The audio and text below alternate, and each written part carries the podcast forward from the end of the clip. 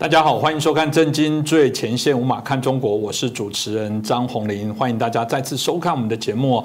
台湾在明年一月十三号要进行总统跟一百一十三席立委的选举哦，当然引起大家非常大的一些关注。我看现在尤其是我们几个主要政党的候选人，因为都已经浮上台面了，那比较明确的知道了候选人之后，大家当然就开始来比较。不过我们都知道，中共一向在这个时候都不会这个在旁边袖手旁观。我们看到中。共的这个政治局常委啊，也是现在啊，这个中共的政协主席王沪宁哦，他在整个今年五月哦，原本预计想要召开这个两岸媒体人的北京峰会哦，啊，到底会如何？那我们看起来好像也没那么顺利哦。这过程当中，显然有许多值得我们来看待中共他对于台湾啊这个所谓的啊相关选举的一些影响的一些起手式，做了哪些的一些事情？我想我们今天可以好好来观察一下。那很开心，我们啊这个继续。去邀请到的是我们台大政治系的名誉教授明居正老师，明老师你好。呃，主持人洪林老师好，各位观众朋友大家好。老师刚刚提到了这一次的这个啊啊两岸的媒体人的峰会哦，显然就没有得到更多的一些关注哦。看起来几个重要的媒体也会有一些担心哦，并没有办法直接去。老师说啊，如果跟中国有一些很好关系的，可能也不用啊不全然要透过这样的一个平台才能接触。所以啊，这个活动目前看起来也不断的这个。啊，这个顺延了。我还记得当初这个还有人说，这个王沪宁还震怒，觉得你们这个办事不牢等等哦，所以大家就很好奇，到底这个举办这样的一个媒体峰会的目的，从过去到现在的目的到底是什么？可以请老师帮我们分析一下。啊，这个其实中共一直讲这个，我要拿一个地方的话，首先我要把他的新房攻破。那要攻破新房，过去是靠新战，那现在呢有更多的媒体可以用，所以，呃，其实中共对台湾的媒体呢花了很长时间的很大的功夫，像过去在台湾买媒体就很有名的案例嘛，嗯，那买完媒体之后你要操控，然后。要操控呢，那一种就是暗地操控，第二种就是我中共办大活动，希望你们来这个共襄盛举，把我的声势整个拉起来。所以你刚刚讲这两岸媒体人峰会呢，不管是北京峰会或哪里的峰会呢，其实它的设想是一样的。呃，前几年停了几年是因为疫情的关系嘛，那疫情过去了，他们决定说我们要开要从头再开始。然后再加上他们有其他的构想，比如说需要两岸就交流啦，然后就你刚刚提到的明年的这选举，今年年选战就开始开始起跑了等等，所以他们想要利用这个不能说千载难逢，但至少是一个时机点非常重要的这么一个机会呢，办这个峰会来影响台湾，然后来促进两岸的他的一些议程了。所以按照往例，就是它是由全国政协来这个推动。那政协推动之后呢，真正主办呢还是国台办嘛，就是这个老规矩了。啊，呃，原来是设想照前几年的规模，就是啊，把台湾这些大媒体的高层都一网打尽，然后我发一个武林帖，你就不好意思不来啊，什么事什么事什么事，然后呃，这个这个政府的、民间的，甚至可能都会去什么等等。就今年就像你说的，搞得其实有点凄凉。呃，国台半年主办，然后这个台湾的旺中集团协办，就去的只有相关的什么中评社啦、中华日报啦、什么台湾广播公司等等。那其他的一些媒体呢，就是由这种副总编辑以下的人呢才去，那成绩就比较低。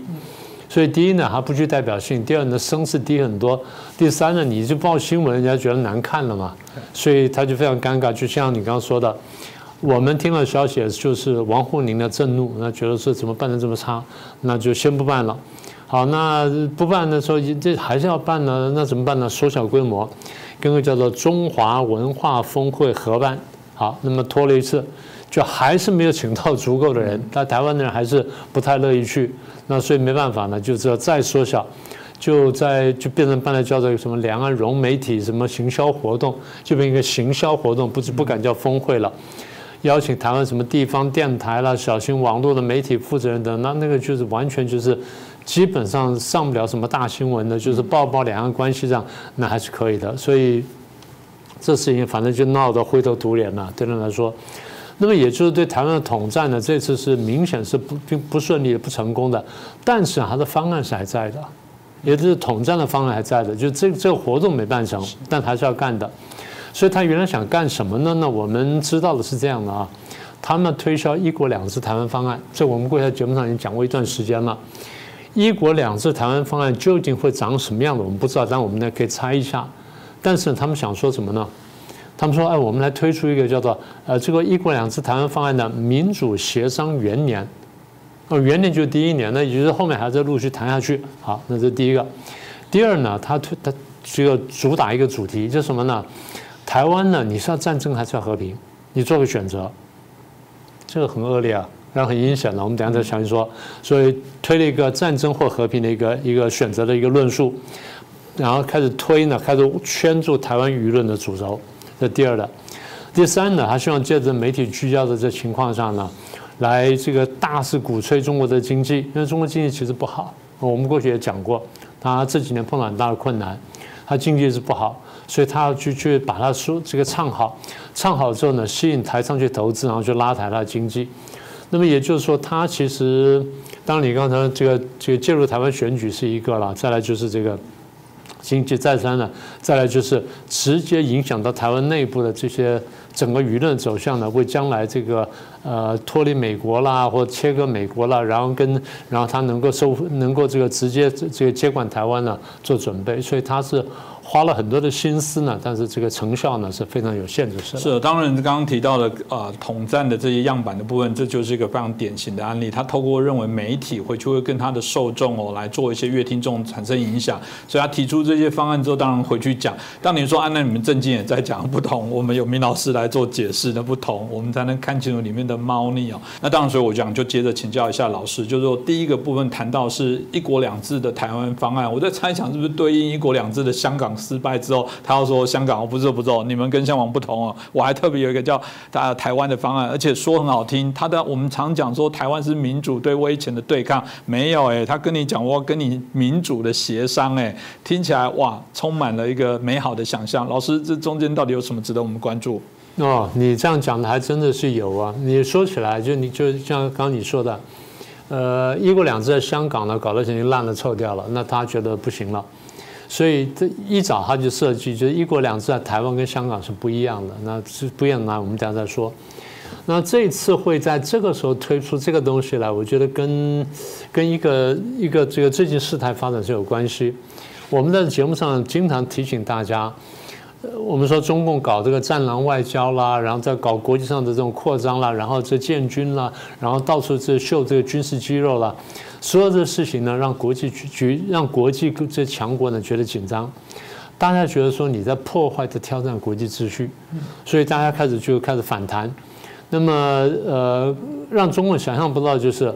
俄国打乌克兰的时候，中共原来以为，如果俄国打俄国打得顺利的话，哎，我就可以打台湾，因为你们不敢这个去对抗俄国嘛，你连俄国都不敢对抗，你也不敢对抗我，所以我我去打台湾，就没想到俄国打乌克兰打得不顺利的情况下呢，大家突然把眼光集中到台湾那边，觉得说，哎，那中共会打台湾呢？台湾比乌克兰更重要，那我们是要是不是要更加要保护台湾呢？所以完全超超过中共的想象。结果这这段时间，尤其这一年多来呢，我们节目上有讲到了。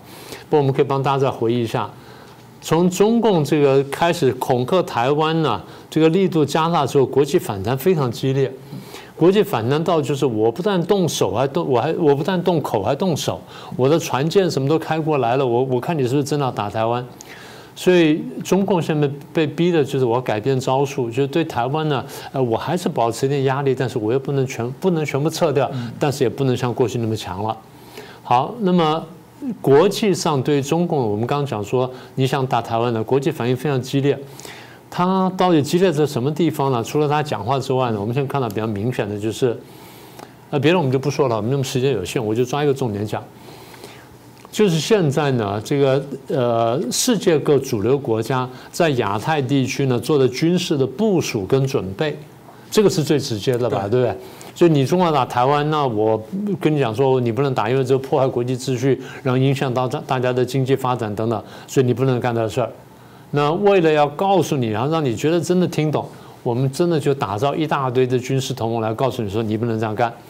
第一是美国的太平洋驻军，美国的太平洋驻军呢，从大概五六年前开始，五六年前开始到现在呢，大概成长了，我看百分之十左右，可能还再多一点点。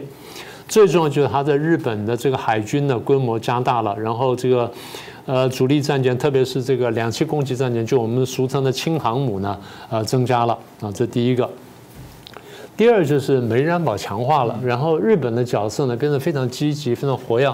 你也看见岸田呢，呃，基本就是扛起了安倍的这个这个口号跟这个方向呢，就是一直大力往前推进。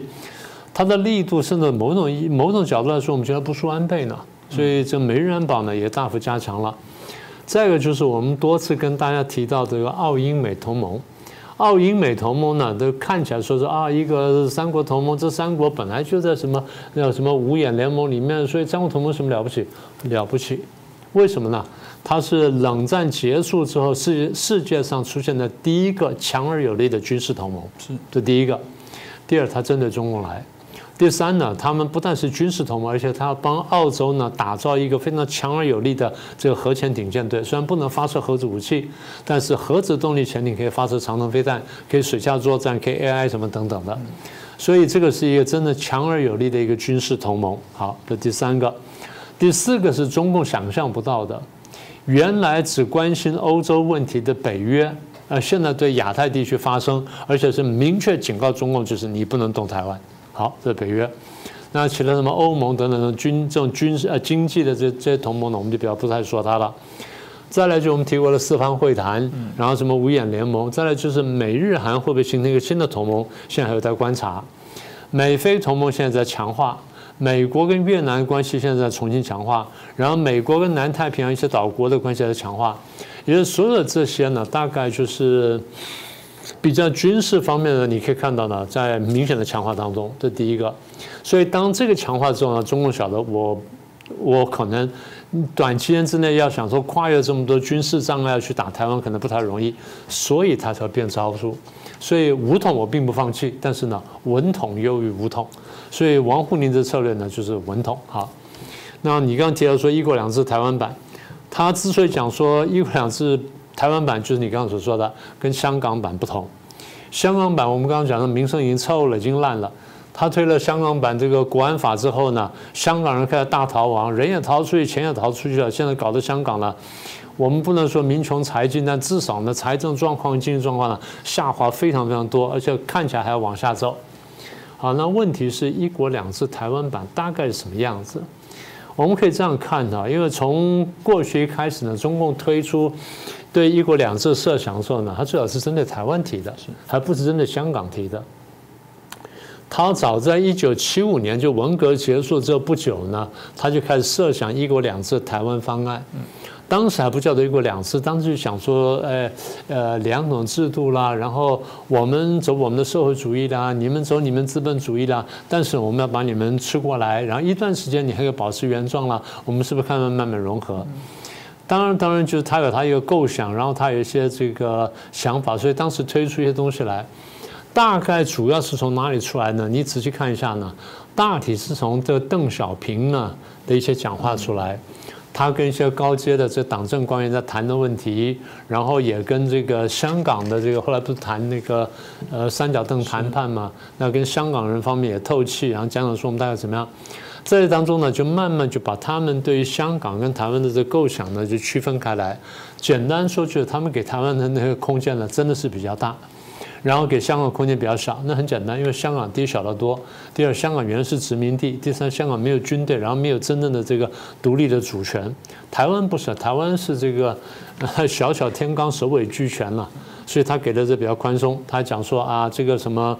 一国两制台湾版呢，应该是这样哈啊，台湾在统一之后呢，社会经济的这制度不变，生活方式不变，然后跟外国的经济文化关系不变，政治关系会改变。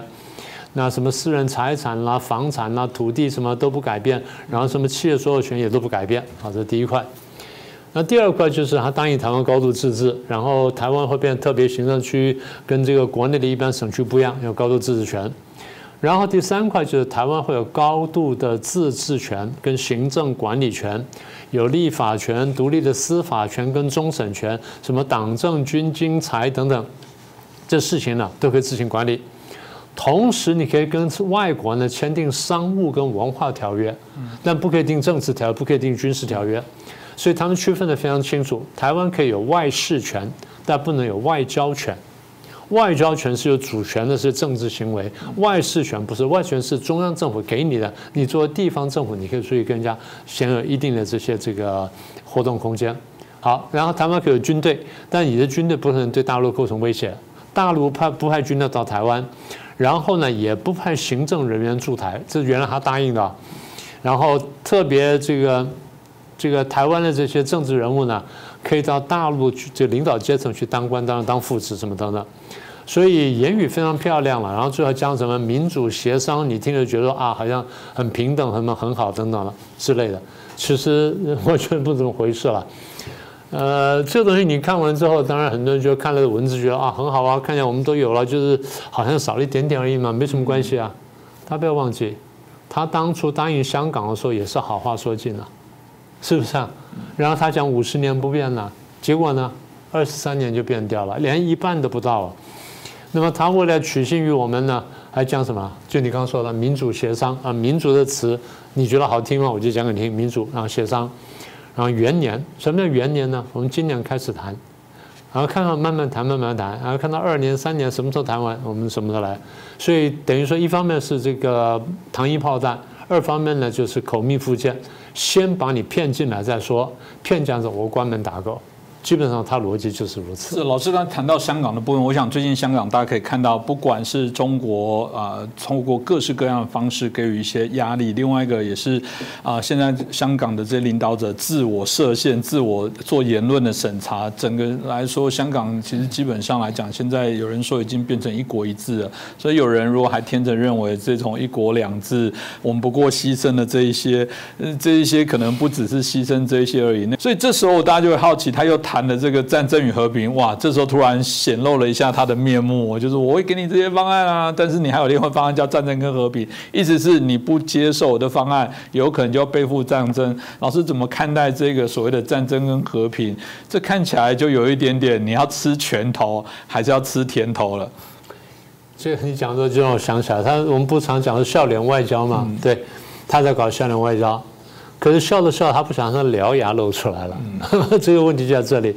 所以你前面讲说什么民主协商啦，什么元年啦等等，后面就叫做战争与和平选择。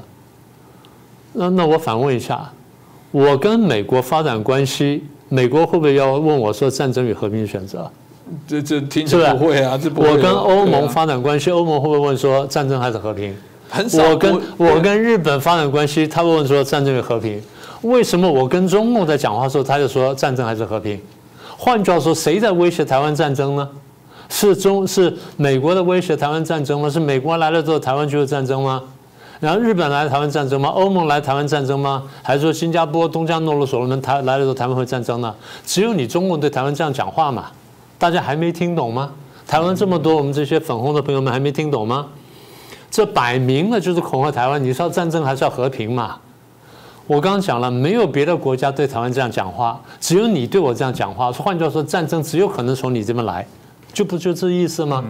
别人战争，别人都没有想到战争，只有你想到战争，那就是战争会从你这里来。好，你这样讲就算了。台湾内部还有不同的声音，台湾里面居然有讲说啊，那我们还是选择和平好了。我当然选择和平，问题是跪下之后你有和平吗？是不是这样？中共就这样，他当然了，历史上我们也看过。你看南宋嘛，金人的压力这么大的时候，南宋内部就出现两派，和战两派。我是和呢，然后就求得到和平比较好呢，还是我备战了才能得到和平？这就本来就两派意见。所以比较弱的团体或比较小的团体，面对比较强大压力的时候，内部它不一定是团结一致的，他说它会分裂的，它有可能分裂的。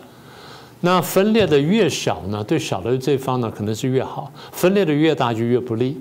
那对大的这方来说，我就不断的增加压力。我压力大到一定程度，看你是不是裂开来。你裂缝越来越大的时候，我就见缝插针。下次插进去可能不是棒，不是针了，我可能是铁棒了，或者是刀剑了。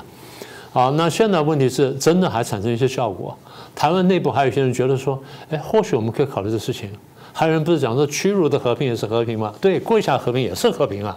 那你为什么不要呢？那么也就是你在在在这个时候，在这关键时刻讲，你台湾是要战争还是要和平？你就摆明要恐吓我，摆明要恐吓台湾的选举啊！你们选举，你选这个人就战争，选这个人就和平，是这样子吗？是不是这样？这影响选举，它就是影响选举嘛。所以你刚刚讲的很有道理，没开头它就是要影响选举，就在这时间点推的那出来。好了，所以他背后的话呢，我们再把它说清楚点。你只要跪拜我中共，你就有和平；你若对抗我中共，你就有战争。你跪拜我中共，你就有和平；你靠近美国，你就台独就战争。真的是这样子吗？所以我们前面已经讲得很清楚了。现在谁逼迫我们在战争跟和平当中做选择？不是别人，恰恰好就是中共嘛，就是讲话这家伙嘛。然后这家伙笑着脸对我讲，就笑着笑着獠牙出来了，鼻子也长了，然后獠牙也出来了。这不就是我们现在看到这个面貌？而现在台湾居然还有人会相信，这真是难以难以想象了。这这我们这几年来就跟大家讲，我们提醒大家，台湾之所以安全呢？其实不完全是因为台湾人善良，我当然好，呃，这可能是一部分原因。但真正重点是什么？国际局势、国际格局使得中共不敢动台湾，所以大家要看懂这一点。中共其实早在一九五零年代已经看懂了台湾，那个时候在这个老蒋总统跟小蒋总统领导下面，大家看得清楚。真的看得比较不清楚呢，大概是这最近这十来年的事情，中共对台湾的渗透，然后台台湾内部有有些幻想等等。啊，所以是产生这个结果，这就是我们这段时间讲的以美论嘛，就是不断对台湾去灌输啊，怀疑美国，怀疑美国，然后仇视美国，仇视美国。当台湾内部的民意到怀疑美国、仇视美国到一定程度的时候，大家就要求跟美国断开，叫分美论或断美论，那就下一个阶段了。所以也就是他的目的就是要离间台美关系，因为台湾自由之所以能够活下来，活到现在还活得不错。坦白讲，跟美国的这个有形无形保护是分不开关系的。不管你喜不喜欢这个是现实，但的确是现实。所以一旦把台美的关系离间到一定程度，台湾真的被孤立之后呢，他就可以动手弄台湾了嘛。这就是他的设想呀。是，这个大概过去老师也在谈非常的多。我一直觉得前面老师有谈到的这些军事的合作，我觉得军事是最不会骗人，因为那个东西军事的保护是任何国家的最后一道很重要的防线，也是围堵战端的最前线。你去问军人，问他们假想敌是谁，不会骗人的。我都很好奇，这我们的政治人物，你真的不知道台湾的军方主要的假想敌是谁吗？日本。美国、菲律宾，这个 我觉得是大家自己扪心可以来理解，这是是不是叫做恶意？如果这样讲，那应该要骂。如果连这样说法的，应该而且讲这些话的很多是当过兵的，甚至在军队里有教我们这些东西的人，这不可思议啊！如果他们真的那么有种，他们应该去骂国防部说你们的假想敌设定错误，对中国不应该当做我们的假想敌。那那那好啊，那我们那我也要好奇，那中华民国的军人到底现在要守卫什么事情？那这值得我们反思啊。那那另外有一点，我想也值得我们关注。他也光明正大的说，他希望聚集大家媒体来唱好中国经济，当然吸引更多台商回头去投资哦。这个到底他的呃目的是什么？可不可以请老师也跟我们分享一下？这个我们不是这段时间我们都一直在讲吗？对你也经常提醒这个观众朋友们，大陆经济是不好的嘛，对不对？这几年下来，你也不要说武汉肺炎，其实前面我们一看它经济还下滑。他自己把香港搞乱了，然后又搞武汉，又就爆发了武汉肺炎，然后又搞错误清零政策，然后冲击到全球的这外贸之后呢，他靠外贸这个支撑经济呢，当然会大幅下滑，那不用讲，那更不要说他跟美国打了贸易战，然后最后被美国搞经济制裁，搞高科技脱钩啊等等，所有这东西呢，都使他的经济开始下滑。那除了经济下滑之外呢，你在这个钱多的时候呢？外资外商投资很高的时候，你钱呢真的这个呃淹脚木的时候，你不觉得经济很差，因为你随时随地有钱涌进来啊，你就可以去花涌钱就就就这这做那，所以你没有什么感觉。一旦钱慢慢抽出去之后，你就感觉到感觉到什么债务危机，对不对？现在大家看到了，我们几年前就来提醒大家啊，中国大陆有债务问题，有什么等等。钱多的时候，外资多的时候，投资多的是没感觉的。但是，一旦抽掉之后，就像说了，这个水退去之后，谁的裸泳就看见了。那现在他的裸泳就看见了。所以钱一抽掉之后呢，哎，房市出现问题，出到大问题。房市出问题之后，股市出问题，然后金融业出问题，然后接着就什么呢？失业问题爆发了，物价上升了，生活困难了。所以这些是一步一步、一环一环那扣了。那我们看到，就是中国大陆经济呢，前阵子我们还在讲，苏州跟这个呃呃金三角跟呃珠三角跟长三角两边呢都这个经济都都萎缩，大幅萎缩。台商走掉呢，少说三成，那另外就剩下七成呢，就大概有一半还在那么苦撑，另外一半呢已经慢慢掏空要走要走掉了。所以经济这么坏情况下，他必须要找一些要找一根救命稻草。他找来找去，找到最后救命稻草还是台湾。他每一次都找到台湾，而说就是有一些台商呢，就老是觉得说那边还是有机会，还是有机会。我告诉各位，千万不要再犯错误。你现在进去呢？在二零一七年到一八年，有台商问我要不要去大陆投资，我说最好不要去，因为你现在去的话，可能会剥两层剥两层皮。第一层皮是大陆的本身这个这个黑洞，你跳去被剥一层皮。那第二层皮呢，是美国对中共打的贸易战，如果打到你的产业，会剥一层皮，就剥两层皮。现在我告诉你，你可能剥 N 层皮，所以你千万小心点，千万不要去，因为那个情况呢会越来越坏，而不会好转。是哦，今天谢谢明居正老师哦，很清楚的针对有关我们现在的一些啊，有关中国的一些啊发展的状况，特别是对于我们即将到来的一些选举，有些人他们用各式各样的方式啊。不过赵老师刚刚提到，他们这也算是直接挑明了，就如果你看得懂的话，这没有跟你客气的，直接就包含战争跟和平的选项。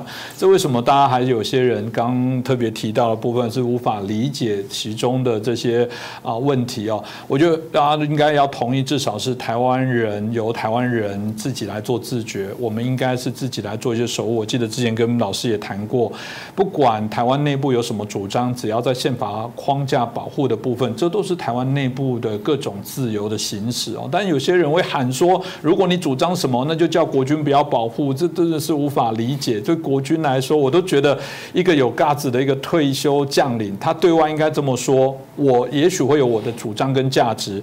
但是只要合于在我们宪法法律的框架里面，不管里面的人他做什么主张，我都会站在边境来守护他们。我觉得这才是一个军人的高度，不是说因为你主张什么我就不保护你。这应该不是一个军人在正常养成过程当中的角色。这个我不知道还是属于党军的姿态还是什么。那这个显然台湾还有很多民主的方向上还要再做努力。那今天谢谢老师跟我们谈重要的课题。我相信啊，这个两岸的媒体高峰会只是一个开始。未来各式各样的高峰会可能正在启动，那都值得我们好好来啊警惕，好好小心来做一些应对哦。今天再次谢谢老师，也感谢大家的收看。如果喜欢我们的节目，欢迎帮我们转传、按赞、订阅、分享给更多的好朋友。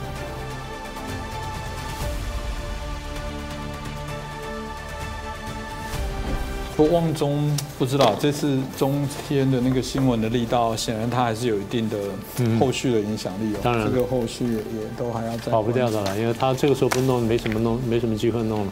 哇，这样听起来，他这次他这次大选不搞的话，赚钱的机会，对中共来说，这次大选不搞，台湾他机会就小很多。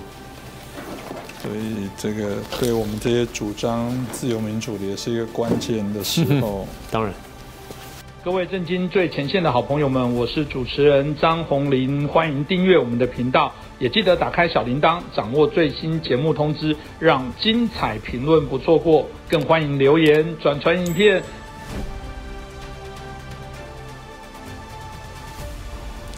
大家好，欢迎收看《震惊最前线》，无马看中国，我是主持人张宏林。再次感谢收看我们的节目哦。最近台湾有一个案例引起非常大的一个关注哦，什么案例呢？也就是我们之前有啊中国的人民来台湾旅行哦，不小心这个啊意外身亡。那后来的部分，因为啊提起这个所谓的中华民国的国赔哦，那我们的法官当然就说嗯。大陆地区的人民亦是中华民国的人民，所以判赔我们要四百多万的国赔哦。那这当然引起许多的讨论啊。这件事情，我想我们值得节目好好来啊沉淀谈这件事情呢。我们应该还是来谈，在整个啊，不管从国际法相关的高度，在谈两岸之间相对的这些法规啊，这些啊法治的一些规范的部分，包含谈到这些在所谓的啊国家之间的一些对等的部分，我觉得这里面有许多的课题可以来谈啊。所以当然最终就会回到。个问题，就是那中华民国的宪法里面含夸了在中国现在所谓中华人民共和国所统治的这些领域里面，我们的宪法大家又不敢去做一些修订，以至于我们现在宪法中华民国的宪法基本看起来有许多根本就不合真实的一个样态，而且回过头来说，以中华人民共和国的这些相关的宪法的规定，中华民国意识不存在，所以两个互不隶属的这样的一个实体的状态，一旦遇到这种有关在民事上的这些纷争，遇到一些啊法律上的一些纷争的时候，的确就产生许多的一些啊冲突跟问题。所以中华民国的宪法到底含不含括中国，含不含括在中华人民共和国的人民，这值得我们今天好好来探讨。那我们今天很开心邀请到两位来宾哦，首先邀请到的是啊台湾制宪基金会的董事，我们宋承恩宋董事。洪林好，大家好。那另外一个是我们前国大代表们啊啊黄鹏霄大哥。哎，主持人好，大家好。呃，我想我一开始我就先请教一下我们那个宋老师哦，因为这个议题当然引起许多的一些关注啦。当然我刚刚提到的，如果一般啊民众又进入到那个政治的漩涡里面，又在谈这就是去中化，这就是又开始不隶属干嘛？刚刚我觉得宋老师您也是啊这个国际公法的部分，是不是可以跟我们分享一下这个案例的看法？谢谢主持人，也谢谢节目做这个题目。其实这个议题如果放在刚刚那个案件中间的话，我们可以分成两个议题，一件事情是。这个不幸事件，我们是不是应该要赔这个受害人及其家属？另外一个是他的理由是什么？那呃，其实我会希望先谈原则性的问题，之后面这个就是理由。法院要不要？呃，因为这件事情是发生在高雄，那一位呃背包客，好，中国大陆地区的人民来到台湾旅游。自行骑脚踏车，然后不幸在好像在高雄地方，因为漏电的关系就啊事故过世了，然后他的父母就过来申请国赔。那这件事情要不要赔是一件事情，个案的正义是一件事情，但是问题是法官在啊判说呃要赔的这个过程中间的理由是不对的，理由是说呃中国大陆地区人民也是中华民国的国民。这件事情可能是大有争议，因为呃违反了一般人的自然的正义跟自然的观念。我们刚刚缴税五月多的时候，呃，我们呃我们有户籍、有身份证、有健保的资格，我们也要缴税、要服兵役，我们有尽义务，我们对这个国家有贡献。但是一个中国大陆国民他来。他是来观光，他跟其他外国国民是一样，他也没有要定居在这里。他如果要定居，其实要经过相当。呃，繁琐的程序，甚至比外国人还要更复杂的程序。然后他也对这个土地没有联系，他没有要定居，然后他的父母也没有要定居，他是要回回他的故乡的。那这两个可以说是同一个，都说是中华民国国民嘛，这件事情就引起非常大的争议。因此，刚刚主持人所说的就是后面改了，后面改了就是说它是基于一个过时的函释。那这边牵涉到法律适用的问题，因为呃，通常。啊，所谓台湾有一个叫做国家赔偿法，它中间规定就是说，如果公有公用设施设置有欠缺的话，那它对于国民是负所谓无过失责任，就是说他不去追究说这件事情背后有没有贪赃枉法，或者有没有公务员的不法或者是呃过失行为，他就是单纯就是说，不论有没有过失，就是应该要赔。那这件事情的保护范围是应该给予国民。那呃，如果说扩张成为说中国大陆地区人民也是中华民国国民的话，中间就产生了一个相当与人的我们国民一般自然感情跟自然正义观相当大的落差。那在法院判决的时候，他会问啊，国家赔偿法的主管机关就是法务部。那法务部翻出一个一九九三年的函释，一九九三年当时的背景，距今已经三十多年，三十一年的情况。那呃。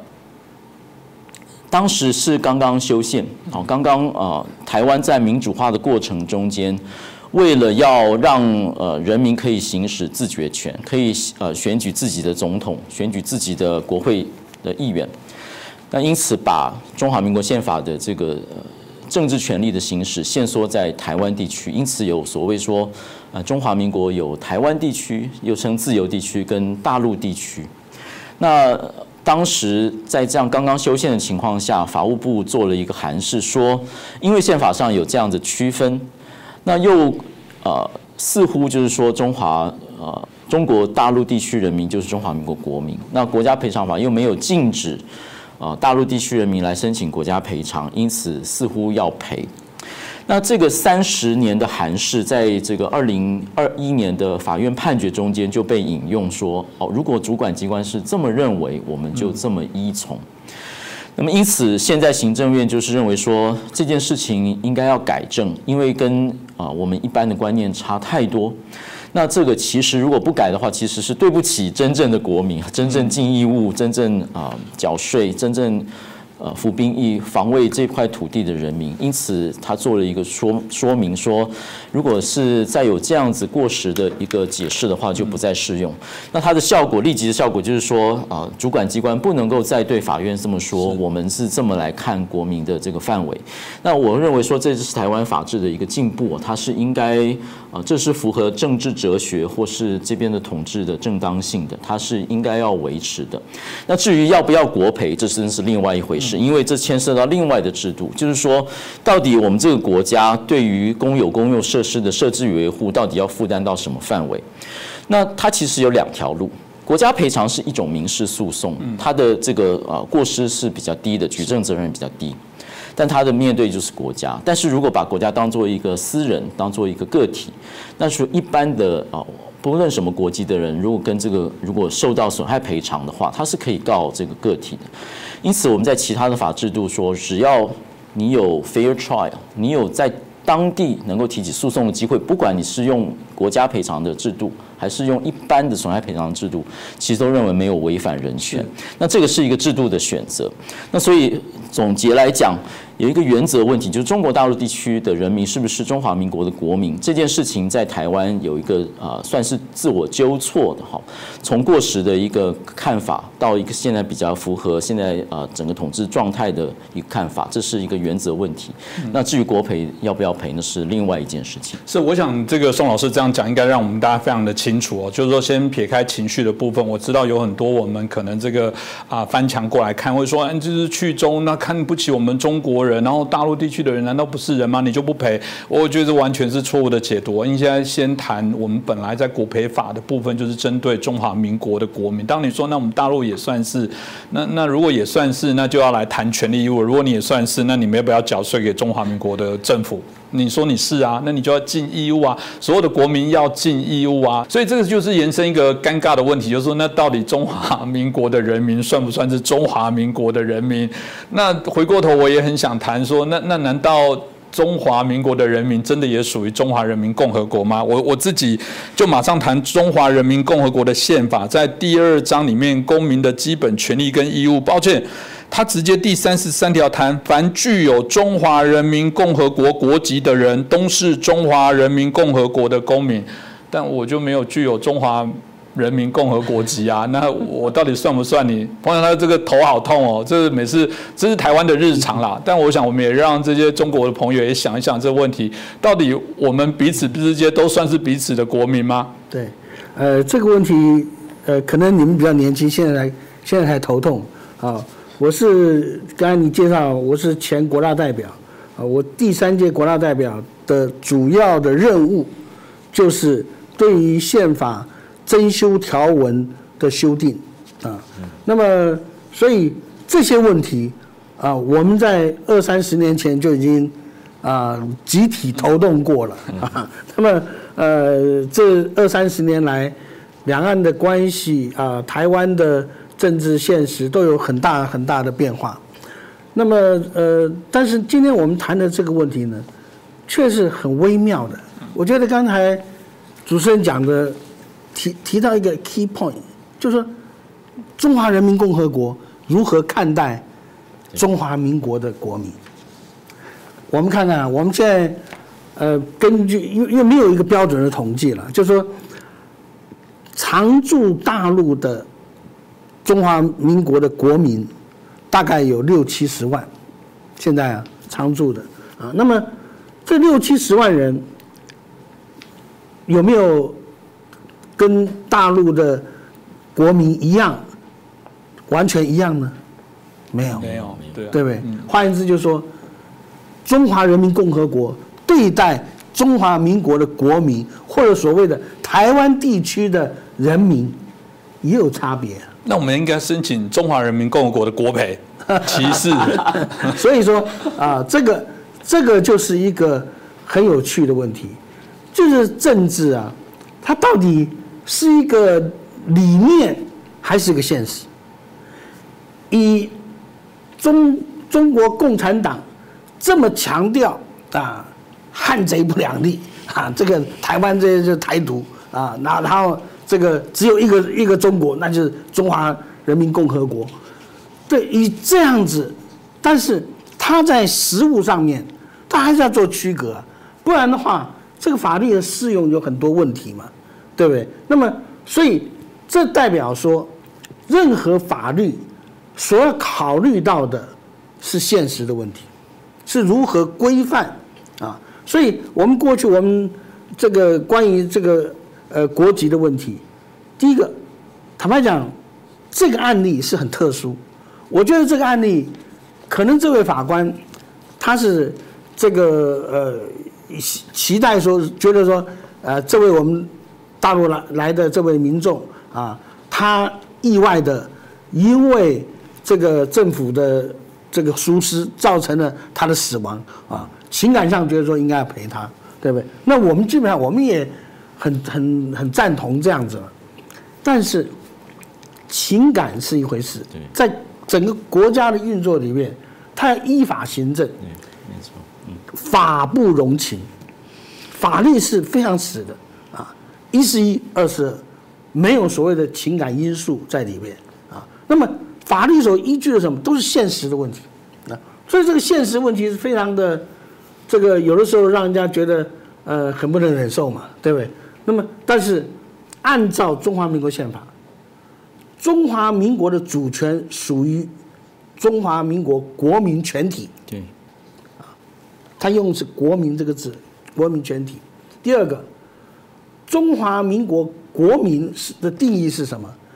具有中华民国国籍者。跟刚刚中华人民共和国自己的宪法对自己说法一样啊。你不然你怎么定义呢？对不对？你不能够用想当然尔。不然？中国会说韩国、日本都是我以前的人，所以你们都是我的人。所以说，这种历史说这些啊，坦白讲，在现在的国际法上面是完全不存在的，完全不能作为依据的。那么今天在大陆的啊，这个很多的呃大陆的人民啊，他没有具有中华民国的国籍啊。那么如果说像有一些的陆配啊，他想要。取得中华民国的国籍的话，他必须要放弃中华人民共和国的国籍，要注销在中国大陆的户籍。户籍对。最近啊，我们由于这个时代的变迁，由于这种特殊的状况之下，使得这种现象会成为一种相当时间的一个常态，这种分治的现象。那么今天为什么我们要啊，包括中华人民共和国跟中华民国，都要有一些的法律的规定，或者有一些的呃特别的一些规定来规范这些事情？因为这个已经成为一个必须你要面对的，这就是什么？政治脱离不了现实。是没错。现在的现实就是这样子啊，这个邓小平说的很好嘛啊，你。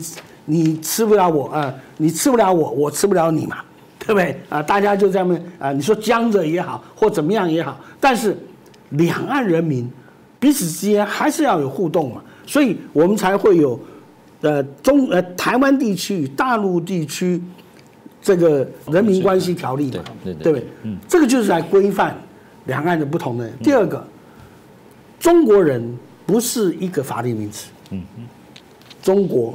或者中国人，都不是一个法律名词，所以今天我们谈到这个问题的时候，你看看我们的宪法或我们的任何的法律，有没有“中国”两个字的，有没有“中国人”三个字的，绝对没有。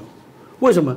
你讲到中国人，那一定是中华民国国民，或者中华民国公民，或者说中华民国人民。嗯。绝对没有“中国人”三个字。嗯第二个啊，中国在中华民国的法法律任何条文里面都没有这两个字。换言之，就是说，所以今天我们谈到这个问题，呃，就是一个最实实在的问题。任何政权都要面对政治现实。第二个，任何法律如果不能够反映当时的现实的话，那你这法律是没有意义的，是空洞的。